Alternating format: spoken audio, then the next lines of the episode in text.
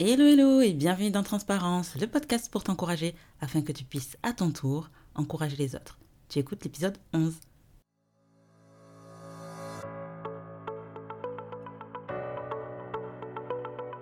Moi c'est Ornella, considère-moi comme une amie de longue date qui pendant les 10 à 15 prochaines minutes aura pour objectif de t'apporter un peu de réconfort. Mais avant de commencer cet épisode, je t'invite à, si le podcast te plaît et que tu l'as déjà écouté, évidemment, parce que si tu ne connais pas, forcément tu vas t'abonner à un truc que tu ne connais pas, mais à t'abonner sur différentes plateformes de téléchargement euh, au podcast. Donc tu tapes transparence dans la barre de recherche et s'abonner. Ça te permettra de recevoir une notification dès qu'un épisode sortira. L'épisode dernier, je t'ai lu un de mes passages préférés de la Bible.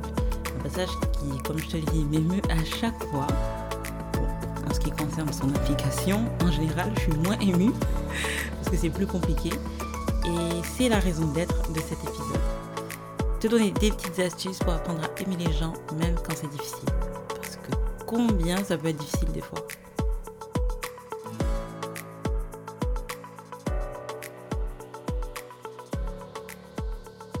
J'aime beaucoup cette citation de David Wilkerson qui dit L'amour n'est pas seulement un sentiment, l'amour est quelque chose que tu fais. J'aime bien cette citation parce qu'elle me pousse dans mes retranchements. Je suis le genre de personne à dire Ok, mais si je n'aime pas cette personne ou si je suis tout simplement indifférente, je peux pas me forcer. Je suis pas une hypocrite, moi. Tu te reconnais peut-être dans cette phrase. Ben, du coup, moi, oui, car c'est quelque chose que j'ai beaucoup répété aux gens, mais aussi à Dieu. Et je ne comprenais pas comment il était possible d'aimer quelqu'un que tu n'aimais pas, en fait. Et ça, tout en restant sincère. Eh bien, pour comprendre comment faire, j'ai dû évidemment retourner à la source, l'incarnation de l'amour avec un grand A, Dieu. Tu as peut-être déjà entendu que Dieu était amour. Tu as certainement entendu dans ce podcast que Dieu nous aimait, ce qui est absolument vrai. Et peut-être que tu n'y as pas cru et que tu t'es demandé, ok, mais pourquoi moi? Tu as peut-être même commencé à énumérer toutes les raisons pour lesquelles tu ne penses pas mériter l'amour de Dieu ou tes défauts. Et c'est exactement ce chemin de réflexion qui te permettra d'apprendre à aimer les gens, même quand c'est dur. Avant de partir dans les conseils pour y arriver, énumérons toutes Bon, pas toutes, mais quelques-unes des raisons pour lesquelles tu ne penses pas mériter l'amour de Dieu. Je commence. Je remets absolument tout en question. Tout. Même Dieu des fois. Je suis quelqu'un d'assez impulsif et j'aime bien en faire qu'à ma tête. Me prendre un mur et ensuite revenir pleurer. des fois aussi, je pense des trucs pas très sympas sur les gens que je ne verbalise pas forcément, mais je les pense et c'est pas très joli à voir. Bon, maintenant, je te laisse faire ta liste. Évidemment, va un peu plus loin que moi. Par contre, là, je t'ai donné de vrais exemples, mais ce ne sont pas les pires. je suis pas folle. Hein. On va garder ça pour la sphère du privé, n'est-ce pas? Maintenant, pense à quelqu'un que tu n'aimes pas. Ensuite, si possible, liste toutes les raisons pour lesquelles tu n'aimes pas cette personne. Mais ces listes maintenant côte à côte. Si tu as été honnête, ta liste de défauts est aussi fournie que la liste des raisons pour lesquelles tu n'aimes pas la personne que tu avais en tête. Alors je t'entends déjà penser, mais certes, j'ai des défauts, mais ils sont moins pires que les siens. Ben, écoute, c'est parfait. Tu es prêt, prête à commencer.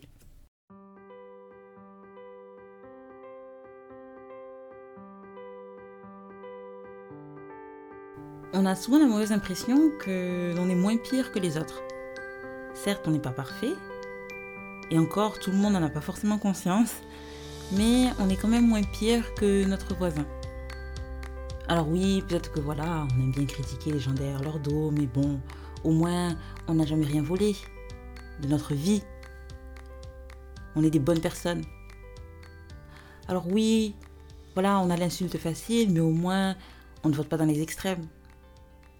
Oui, oui, on ment de temps en temps, mais écoutez, qui n'a jamais menti? Ça fait partie de la vie, non? Nous, au moins, on ne s'est jamais battu. Bref, tu m'as compris. On pourrait continuer comme ça très longtemps. Ces éléments de comparaison nous font nous sentir bien, voire supérieurs, parce que nous nous comparons à ce que nous considérons comme pire. Pourtant, nous sommes tous imparfaits. Tous, sans exception. Pourquoi? Parce que même si tu considères que ta bêtise ou ton écart ou ton défaut est moins important que la personne qui est à côté de toi, aux yeux de Dieu, nous sommes tous et toutes pécheurs. Là, normalement, tu vas me dire, tu vas me redire que tu es une bonne personne et que tu ne ferais pas de mal à une mouche, mais reste avec moi. Lorsque je parle d'être pécheur, qu'est-ce que j'entends par là? Le mot péché veut dire être en opposition avec Dieu. Il est synonyme donc de séparation, de disharmonie avec celui qui nous a créés.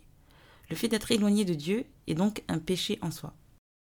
Car il n'y a nulle différence, vu que tous ont péché et qu'ils sont entièrement privés de la gloire de Dieu, étant justifiés gratuitement par sa grâce, par la rédemption qui est en Jésus-Christ. Romains 3, verset 23. Pourtant, malgré cette condition que nous avions, Dieu nous a aimés. Comment? Eh bien, en envoyant son Fils, Jésus, mourir pour l'humanité entière afin que nous soyons réconciliés avec Dieu. Un bel exemple d'amour sacrificiel. Alors, pourquoi je te parle de tout ça? Comprendre cette vérité permet de remettre les choses en perspective. Moi, Ornella, je pêche tous les jours et pourtant Dieu continue de m'aimer. Tous les jours, je fais des choses qui l'attristent, pourtant il continue de m'aimer. Je fais des mauvais choix et il continue de m'aimer. Je l'ignore parfois et il continue de m'aimer. Cet amour auquel nous avons tous et tout accès, et si ce n'est pas le cas, sache qu'il est accessible, me permet de me souvenir que 1. Je ne mérite pas cet amour. 2. J'en bénéficie malgré tout. 3 ce que j'ai reçu, donc l'amour, je me dois de le donner. Alors oui, ça peut être difficile à entendre et ça l'est. Oui, je ne connais pas ta situation et oui, aimer comme je l'ai expliqué, lu dans l'épisode 10, est plus facile à dire qu'à faire. Alors où je te parle, je suis encore bien loin du compte. Mais voici quelques conseils qui j'espère t'aideront à aller dans cette direction.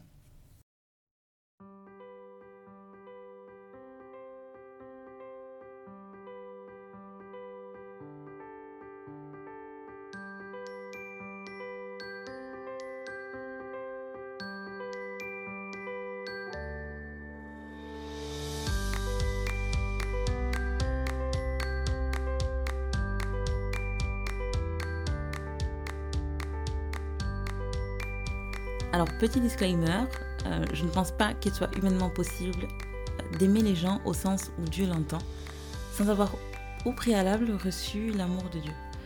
Quand je dis humainement possible, je parle de avec ses propres forces. Tu ne peux donner que ce que tu as, et si tu n'as pas reçu l'amour, c'est difficile du coup de le donner. Mais je veux quand même partager ce que j'ai réalisé avec toi. C'est important pour aimer quelqu'un qui est difficile à aimer, d'être conscient de comment Dieu te voit. Comme je l'ai lu plus haut, il s'est sacrifié pour toi bien avant que tu ne naisses et t'a laissé le choix de l'aimer ou pas. Parce que pour lui, peu importe ton choix, tu en valais la peine. Ensuite, il faut voir les gens comme Dieu les voit. Toi, tu en valais la peine pour Dieu mais la personne que tu n'aimes pas aussi en valait la peine.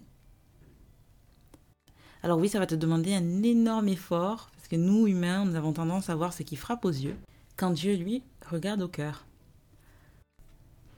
Tu peux aussi, si tu te sens à l'aise, euh, en fonction de là où tu en es, toi, personnellement, euh, par rapport à ta vision de Dieu et tout, euh, demander à Dieu pardon pour ton orgueil et lui demander d'ouvrir ton cœur et de le remplir d'amour pour tout le monde. Alors l'orgueil, il n'y a pas beaucoup de gens qui sont conscients qu'ils sont orgueilleux. Moi-même, j'ai eu du mal à l'accepter quand j'ai compris ce que c'était. Mais bien souvent, c'est l'orgueil qui nous empêche d'aimer les gens euh, correctement. Donc, petite définition de l'orgueil pour qu'on soit tous sur la même longueur d'onde quand même. Présomption, estime exagérée, amour excessif de soi-même, qui fait que l'on est persuadé de sa propre excellence, que l'on se juge supérieur aux autres. Si tu es chrétien, si tu ne l'es pas d'ailleurs, mais que tu as accès à une Bible, je te conseille fortement de du coup la lire parce que quand tu lis la Bible, ben tu te rends compte de ton imperfection et tu te dis qu'en fait qui es-tu toi pour euh, ne pas aimer quelqu'un d'autre, un autre être humain qui est fait de la même euh, manière que toi? en tout cas, c'est l'effet que ça me fait euh, à chaque fois. Et du coup, ça me remet les pendules à l'heure, c'est pas mal. Alors passons à des actions un peu plus concrètes. Ce que tu peux faire, c'est en premier prier pour les personnes que tu as du mal à aimer. Ça aide pas mal. Parce que c'est dur de prier pour quelqu'un que tu n'aimes pas. Ou plutôt, c'est dur de détester quelqu'un pour lequel tu pries. En deuxième, tu peux pardonner intentionnellement. Ça veut dire que tu refuses d'ailleurs. En fait, dès que la haine ou la colère ou le ressentiment va monter, dire stop. Tu peux même dire à haute voix, je ne hais pas cette personne, je l'aime.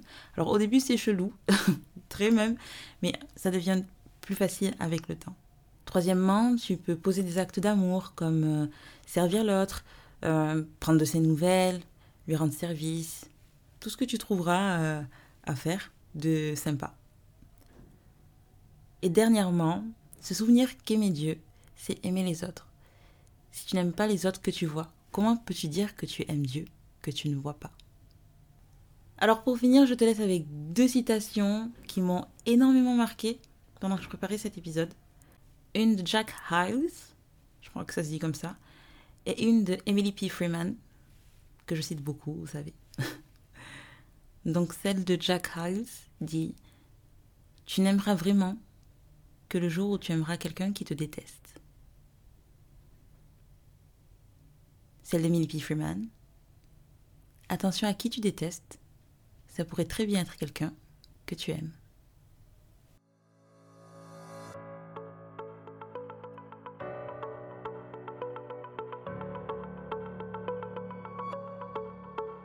C'était Transparence, le podcast pour t'encourager afin que tu puisses à ton tour encourager les autres. Merci beaucoup d'avoir écouté ce onzième épisode. On avance doucement mais sûrement. J'espère que cet épisode t'a encouragé et qu'il t'a challengé dans tes convictions les plus profondes. si tu as des questions, évidemment, n'hésite pas à me les poser directement sur Instagram à transparence.podcast où j'aurai le plaisir de répondre à tes questions si tu en as. Tu peux aussi me contacter par mail, car j'ai créé un mail qui s'appelle transparence.podcast.gmail.com si euh, ce que tu as envie de dire c'est plus long, tout simplement. Voilà, n'hésite pas à t'abonner sur les différentes plateformes de téléchargement, bien sûr Spotify, Apple, Deezer, Google Podcast et euh, plein d'autres dont je ne connais pas le nom, mais je suis partout normalement. On se retrouve dans deux semaines pour le dernier épisode de la série sur l'amour.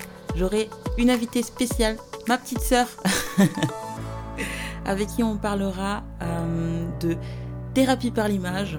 Donc euh, reste connecté. Reste à l'affût. Et puis à très très vite